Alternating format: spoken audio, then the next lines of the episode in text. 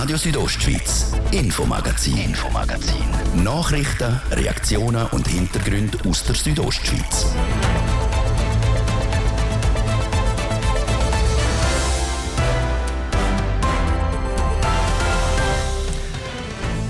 Ein tragischer Unfall gestern beim ersten Renntag vom White Turf auf dem gefrorenen St. Moritzer See. Ein Ross stürzt im Rennen und ist sofort tot. Das Ross ist aber nicht gestorben, weil es gestürzt ist. Nein, es ist gestürzt, weil es gestorben ist. Die Chefin vom Rennbetrieb im Interview. Bündner Kantonshauptstadt sie wagt den Blick auf Chur im Jahr 2050. In das Entwicklungsprogramm ist auch die Bevölkerung involviert. Die Stadträtin Meissen hat heute Ideen präsentiert. Seit ein paar Monaten wird vermehrt in Autos eingebrochen. Bekannt dabei ist, die allermeisten von diesen Autos sind nicht abgeschlossen gewesen.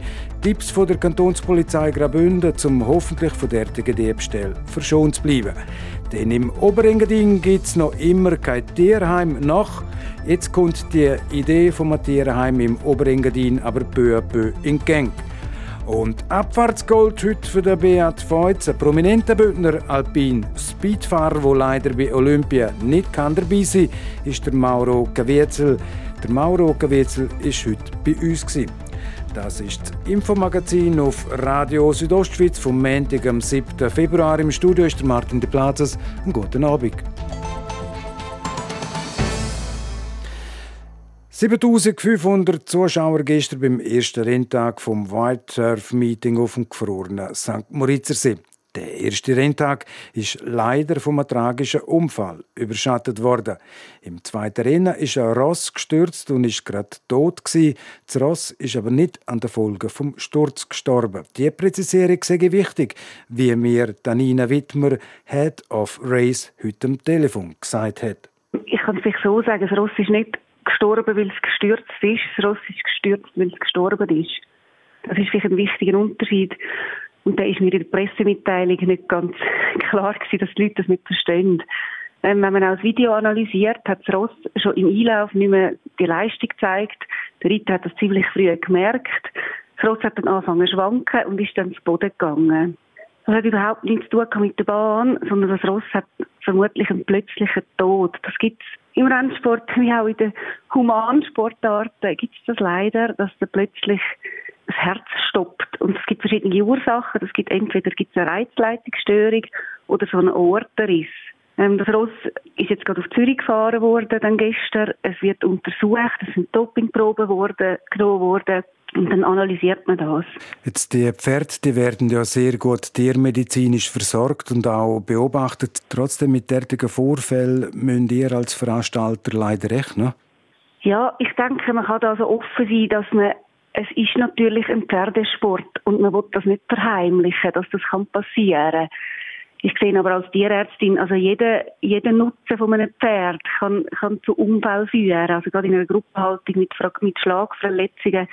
Das, das ist, das sind, gibt viele Faktoren, die nicht ver, vermeidbar sind.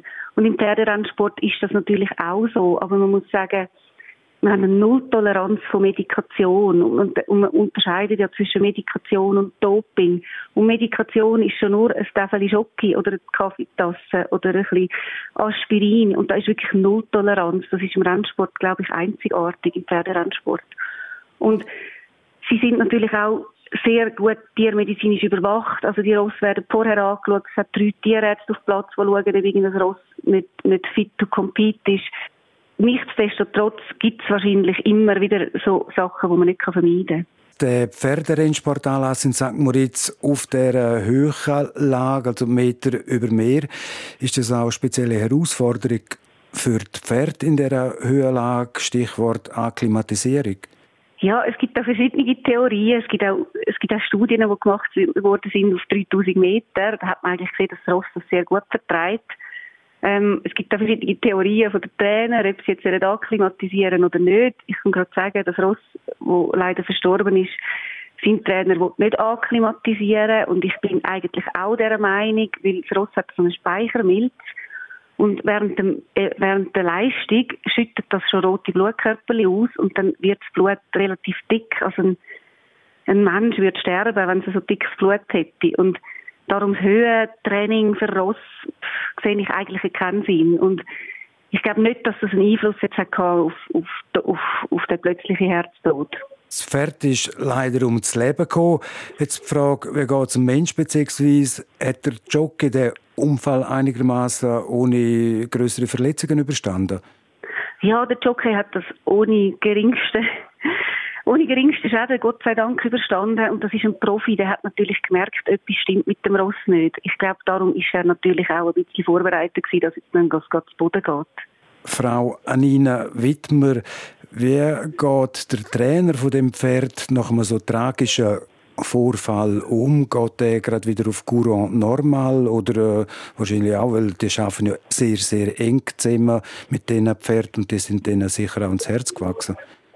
Ja, man kann sagen, dass die sind denen ans Herz gewachsen und nein, die gehen natürlich nicht einfach zum Alltag weiter. Ähm, wie Miro weiss, hat dann alle seine nächsten Starter, ich glaube, es wären noch etwa sieben gewesen, zurückgezogen und zwar ausdrücklich nicht wegen der Rennbahn, sondern aus Respekt vor dem Ross, der gestorben ist. Oder auch aus Respekt vor dem Besitzer, der das Ross verloren hat, der natürlich sehr traurig ist. Und das ist für alle, auch für die Stallangestellten, ist das ein sehr tragischer Moment. Und da kann man eigentlich nicht einfach zum Normalbetrieb wieder weitergehen. Und alle anderen Besitzer, das sind ja unterschiedliche Besitzer, sind einverstanden gewesen, dass ihre Ross im Stall bleiben, auch wenn sie natürlich die Chance hätten gehabt, zum Geld zu verdienen. Aber da ist Solidarität und dann bleiben die restlichen Ross im Stall. Sagt Nina Wittmer, Head of Race beim White Turf auf dem gefrorenen St. Moritzersee.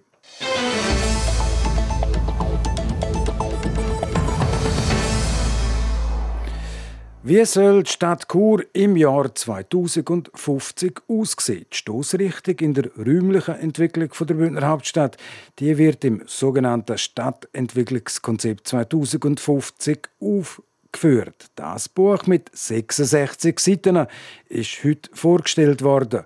Der Patrick Ulber berichtet. Bei dem Stadtentwicklungskonzept 2050 wird der Rahmen, wie in Chur in Zukunft gewohnt, geschafft und Freizeit verbracht werden soll, festgelegt.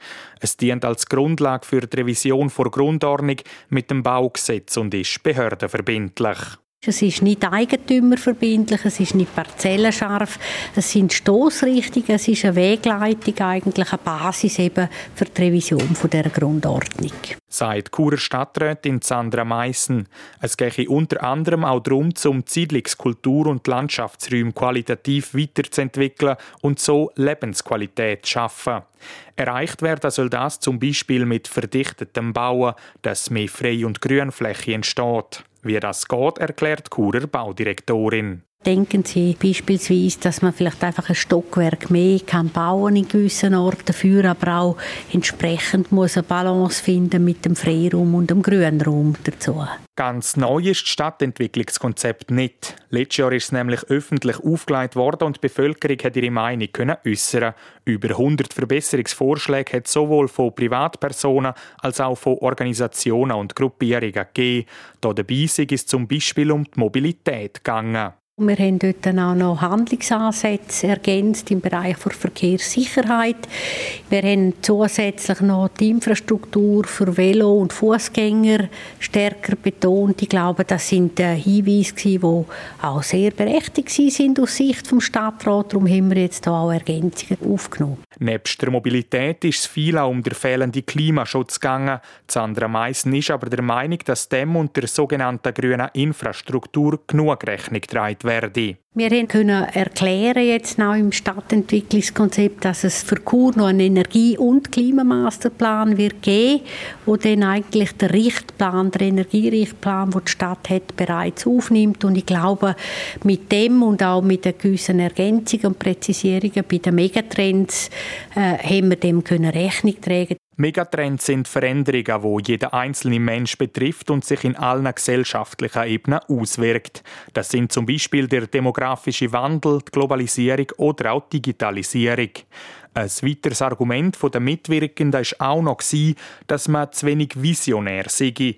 Darum habe man das sogenannte Nacherholungsgebiet Badesee-Oldis ins Stadtentwicklungskonzept aufgenommen. Der Badesee Oldis, der liegt mir persönlich auch noch relativ am Herzen, ist eigentlich äh, kennen heute den Backersee, wo das Gieswehr Goldis ist, wunderbar neben dem Klettergarten dort eingebaut und das Ziel wäre, dort ein Naherholungsgebiet zu schaffen in absehbarer Zeit und dort mal einen Badesee zu machen. Das wäre jetzt eine der sagen wir, äh, Visionen, die wir hätten für die Stadt Chur. Ob es den Badesee tatsächlich einmal geben wird, wird sich zeigen. Trotz dem persönlichen Anliegen von Stadträtin Sandra Meissen wird er nicht erste Priorität haben. Für das gibt es zu viele andere Herausforderungen. In den Bereich, wo, wo wir jetzt aufgezeigt haben, das umfasst ja eigentlich räumlich das ganze Leben, wo da stattfindet, vom Schaffen zum Wohnen bis zur Freizeit und auch für Mobilität, dass wir das so gut können aufeinander abstimmen dass äh, wir die Überschaubarkeit und die Qualität, die heute haben, noch eher stärken können. Ich glaube, das ist die grösste Herausforderung, dass wir das schaffen. Es wird sich also zeigen, wie die Stadt Chur im Jahr 2050 aussieht. Kommen aber alle Änderungen aus dem heute präsentierten Stadtentwicklungskonzept stand, können wir uns auf die ein oder andere Veränderung gefasst machen. Das ist der Beitrag von Patrick Ulber zum Chur Stadtentwicklungskonzept 2050, wo heute vorgestellt worden ist.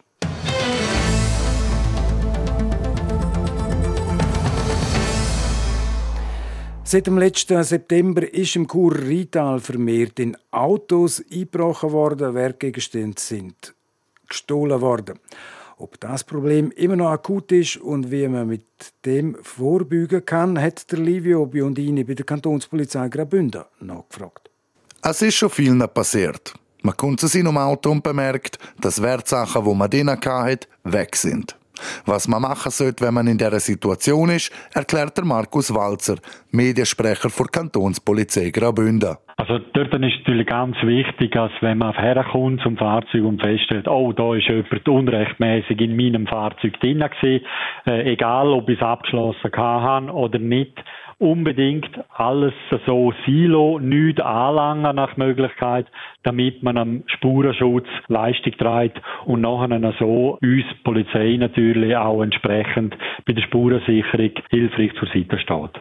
In den meisten Fällen werden bei den Autos nicht Scheiben eingeschlagen oder das Schloss aufgebrochen, sondern die Fahrzeuge sind schlicht und einfach nicht abgeschlossen. Die Täterschaft die klappert einfach einen Parkplatz ab und äh, schaut, welche Autos sind offen und dort, wo es Türen öffnen können, dort schauen sie, ob etwas drin ist, was man brauchen kann und nehmen dann das natürlich so mit.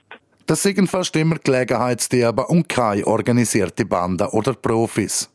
Trotzdem schaut die Polizei vermehrt darauf, wenn sie in der Region ihre Runden drehen.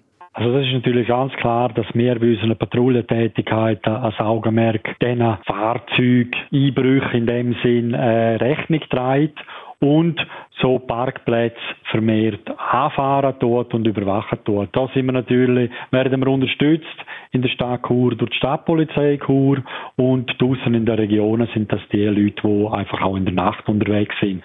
Es passiert aber nicht nur in der Nacht. Das können ja auch mitten am Tag auf einem grossen Parkplatz bei einem Geschäft vorkommen.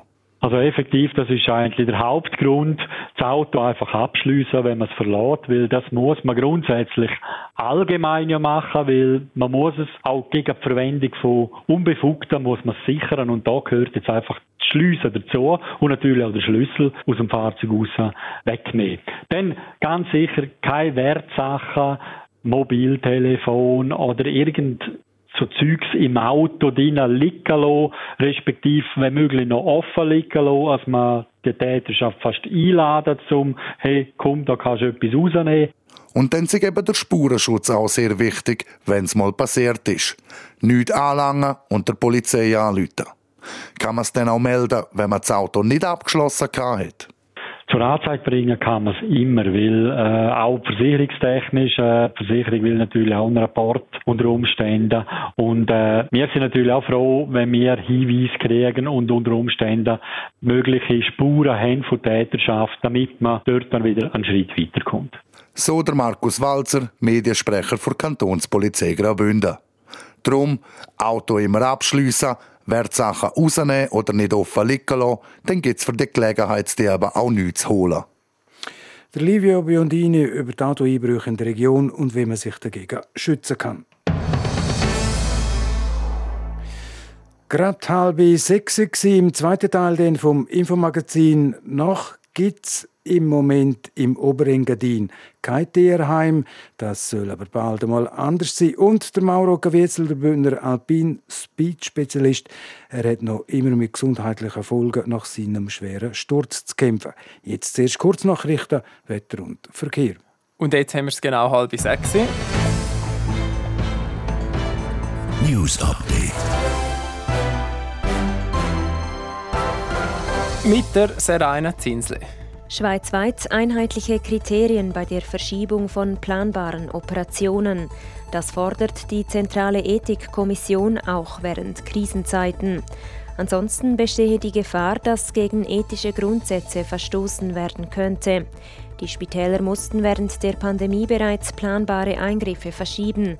Doch einheitliche nationale Kriterien dafür hätten gefehlt, so die Ethikkommission. Zu den Corona-Fallzahlen in der Schweiz und im Fürstentum Liechtenstein. Dem Bundesamt für Gesundheit BAG sind über das Wochenende 68.619 neue Ansteckungen gemeldet worden. Gleichzeitig registrierte das BAG 20 neue Todesfälle und 238 Spitaleinweisungen. Vor einer Woche hatte das BAG noch etwa 89.500 Neuinfektionen gemeldet.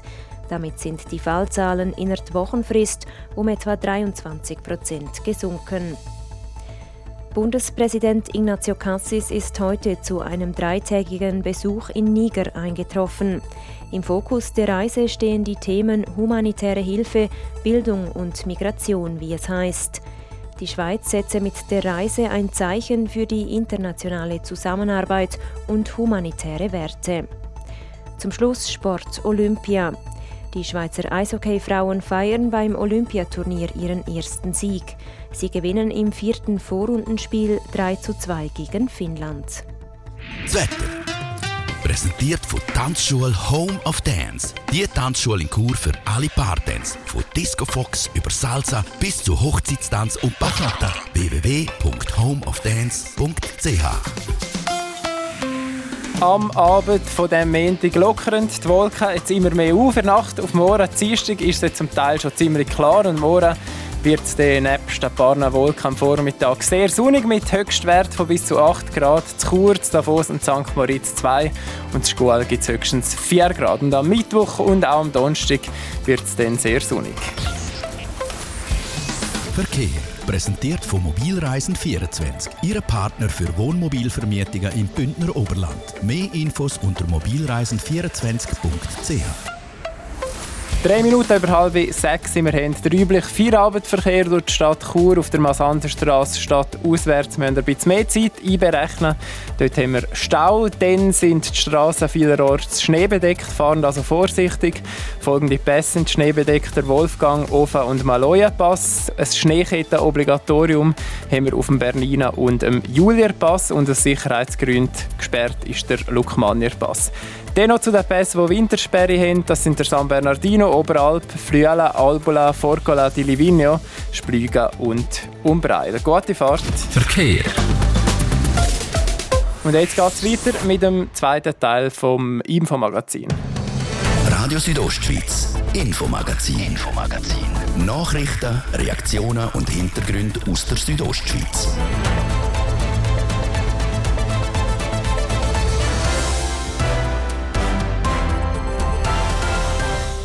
Mit, diesem Thema. Nach geht es einen Moment, aber im Oberengadin soll es bald einmal auch ein Tierheim geben.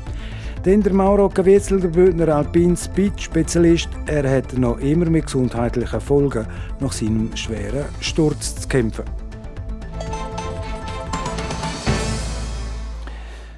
Stellen euch vor, ihr wollt Vierbeiner ins Tier- oder Ferienheim bringen, müsst für das aber zuerst zwei Stunden fahren.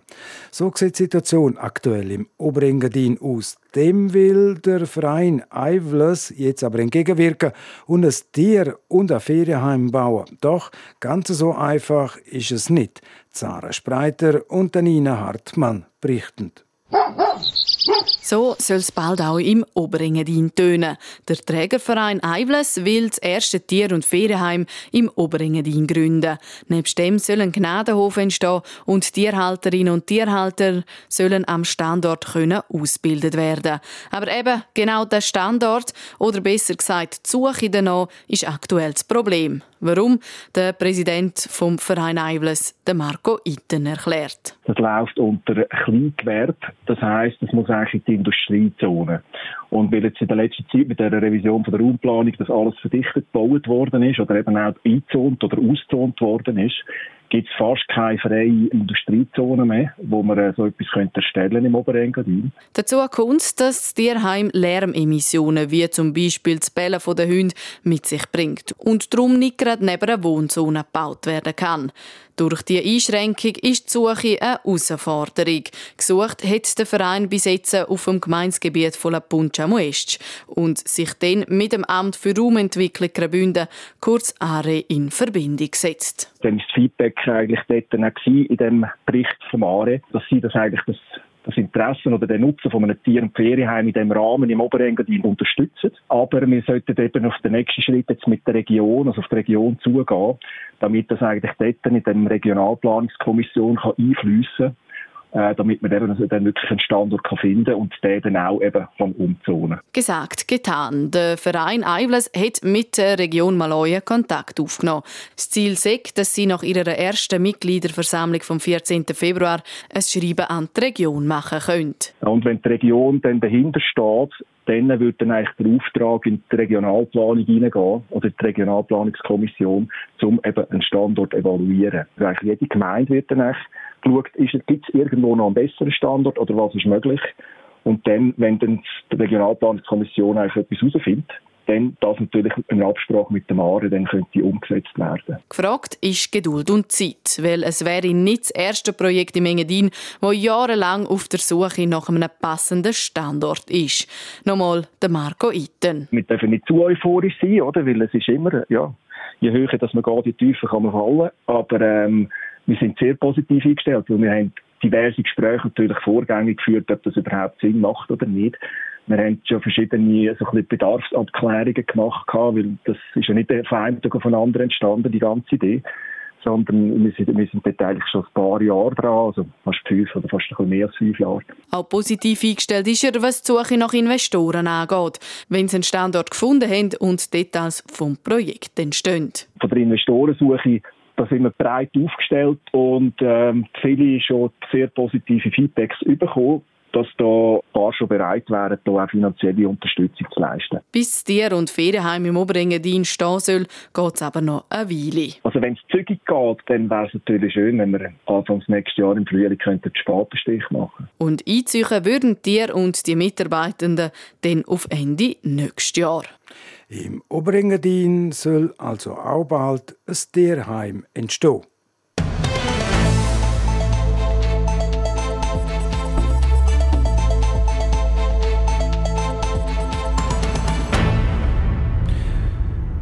Mehr als ein Jahr ist es schon her, der Sturz vom Skirennfahrer Mauro Caviezel im Training in Garmisch-Partenkirchen. Bis heute leidet der Bündner an der Sportfolge von dem Unfall. Wie es mit der Reha von Mauro Caviezel läuft und wie es ihm geht, haben Melanie Möhr und der Livio Biondini nachgefragt. Im Juni 2020 verletzt sich der Mauro Caviezel. Diagnose Achillessehnenriss. Schon im Dezember vom gleichen Jahr ist er zurück auf der Piste und wie. Er gewinnt mit dem Super-G Val d'Isère sein erstes Weltcuprennen überhaupt. Nicht mal einen Monat später die nächste Hiobsbotschaft, Sturz im Training in Garmisch-Partenkirchen. Eine Aussenbandverletzung am Knie und eine schwere Hirnerschütterung. Seitdem hat der Mauro Caviezel vor allem im Kraftraum trainiert. Körperlich sei er eigentlich topfit. Das grosse Problem, wenn er in der tiefen Hockey ist, hat er Einschränkungen beim Blickfeld und sieht doppelt. Ja, vom Grundproblem, das ich habe, äh, ziemlich gleich eigentlich. Ich werde drumherum werde ich besser, bin ich besser geworden mit Training und Therapie oder von gewissen Systemen. Aber ich sage, der Winkel, äh, den ich brauche, plus auch die Ermüdungszeit, die ich habe, ist in der Range noch drin, wo es mir einfach noch nicht lange, ja, wo der Körper einfach noch mehr Zeit braucht und ähm, ja, noch mehr Geduld ist gefragt, als ich gedacht habe und ähm, mehr, ja, kann ich zum Gesundheitszustand gar nicht sagen schauen, sondern wir sind immer noch dran. Und das ist wichtig, oder ich bin auch immer noch dran, um zu schauen, dass wir es irgendwie herkriegen. Er sieht dran, mit verschiedenen Therapien herauszufinden, wie man das Problem in den Griff kriegt.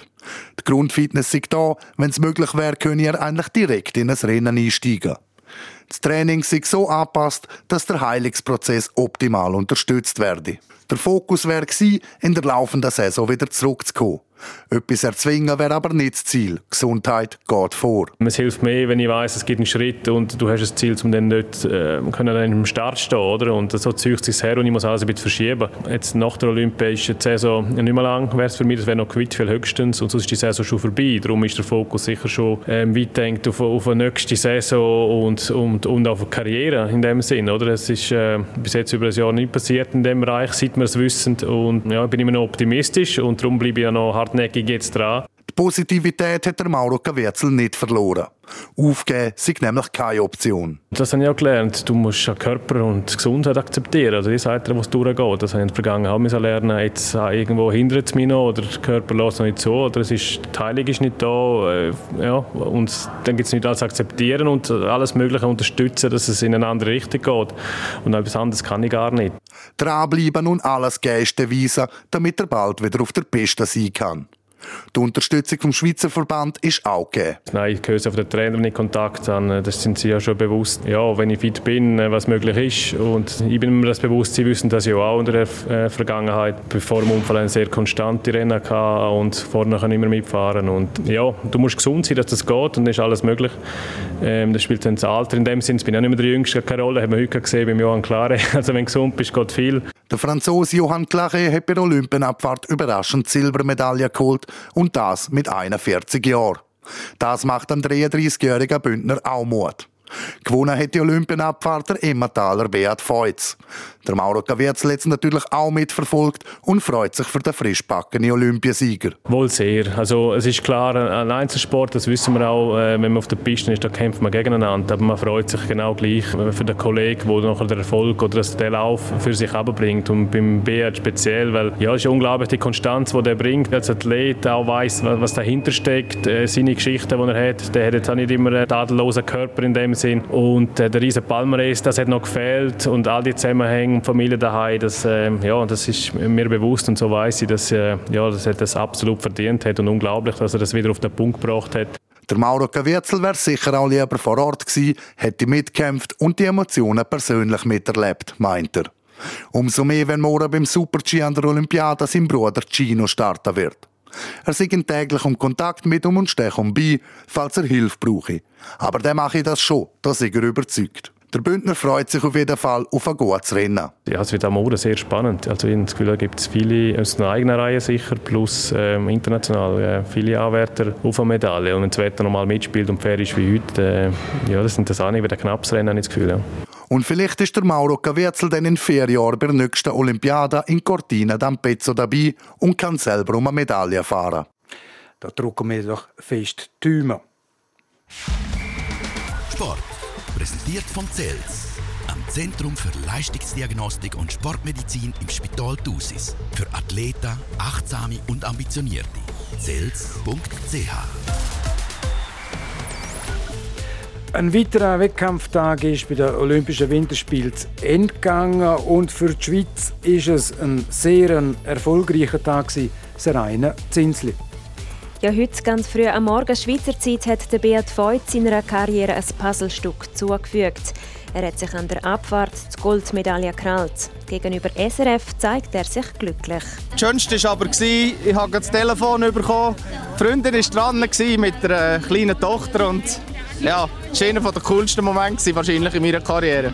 Er kommt, aber nicht nur er kommt mit einer Trophäe heim, auch Lara Gut-Berami hat eine Medaille geholt. Im Riesenslalom gewinnt sie Bronze. Bleiben wir gerade beim Ski Alpin, weil es geht schon morgen Morgen weiter. Dann stehen die Männer für einen Super-G am Start. Unter anderem auch der Bündner Gino Caviezel. Aber auch die Medaille Hoffnung der Marco Odermatt und der frischbackene Abfahrts-Olympiasieger Beat Feutz und auch der Stefan Rogentin sind dabei.